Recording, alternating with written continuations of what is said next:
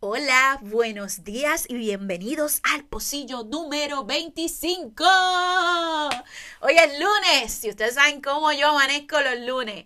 Eh, hoy es lunes 24 de octubre y hoy yo quiero compartir lo que yo evaluándome he decidido que es uno de los logros más grandes en mis 39 años. Sí, porque todavía tengo 39, o sea, todavía no llega noviembre. Eh, si a mí me preguntaran, digo, nadie me lo ha preguntado, pero yo me lo pregunto a mí, a mí solita, eh, ¿cuál es uno de tus logros más grandes en estos 39 años? Tendría que decirles que el saber escuchar.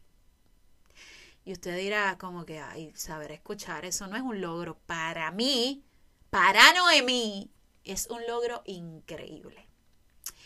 Yo creo que desde que yo aprendí a escuchar antes de actuar, a escuchar a la gente, a escucharme a mí misma, muchas cosas en mi vida cambiaron. Y aunque yo lo sé hace mucho tiempo, en los pasados meses lo he podido comprobar eh, con muchas situaciones y específicamente con lo del huracán Fiona. Ustedes saben que pues yo trato de la manera que puedo de ayudar a todo el mundo. Entonces, eh, mi número de celular se ha convertido como que el teléfono del pueblo. Digo, no me molesta, al contrario. Eh, me siento honrada de, de que la gente recurra a mí y me vea como quizás un puente, porque yo no tengo los recursos para, para resolverle a la gente, pero sí puedo canalizar ayuda. Entonces, eh, he recibido muchas llamadas que comienzan. Eh, Hola, Noemí, sí. Tú no me conoces, pero te llamé porque me dijeron que tú me podías ayudar. Siempre que empieza así, yo eh, siento como que un frío en el pecho porque digo, anda para el carajo. A veces son situaciones simples, otras tantas son situaciones bien complicadas.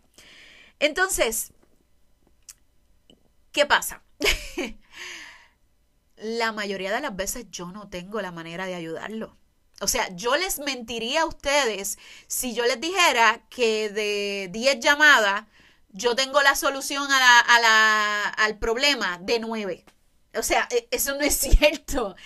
La mayoría de las veces yo tengo o que sentarme y decir, ok, vamos a, eh, a trazar un plan, una estrategia, voy a llamar a fulano para que fulano me ayude, que tú necesitas. Yo no tengo la respuesta, pero ¿sabes lo que yo sí tengo? La paciencia para escuchar. Y en múltiples ocasiones yo no resuelvo nada. Yo le digo a la persona, dame un brequecito, mañana yo voy a mover contactos a ver qué puedo conseguir. Pero la persona se siente tan feliz de que yo los pueda escuchar que los pueda escuchar su problema, de poder, eh, de que ellos se puedan expresar y yo no los juzgue, que no les diga, ah, eso te pasa porque no compraste una planta eléctrica con el dinero que dieron hace dos meses, o eso te pasa porque no te mudaste, o eh, eso. Entonces, yo creo que nosotros, lejos, y nosotros hablo de en general, lejos de querer buscar solucionarle la vida a las personas, nosotros debemos de aprender a escuchar, aprender a, a, que el otro a veces no quiere un consejo, a veces no quiere que tú le des soluciones, solamente quiere que tú lo escuches.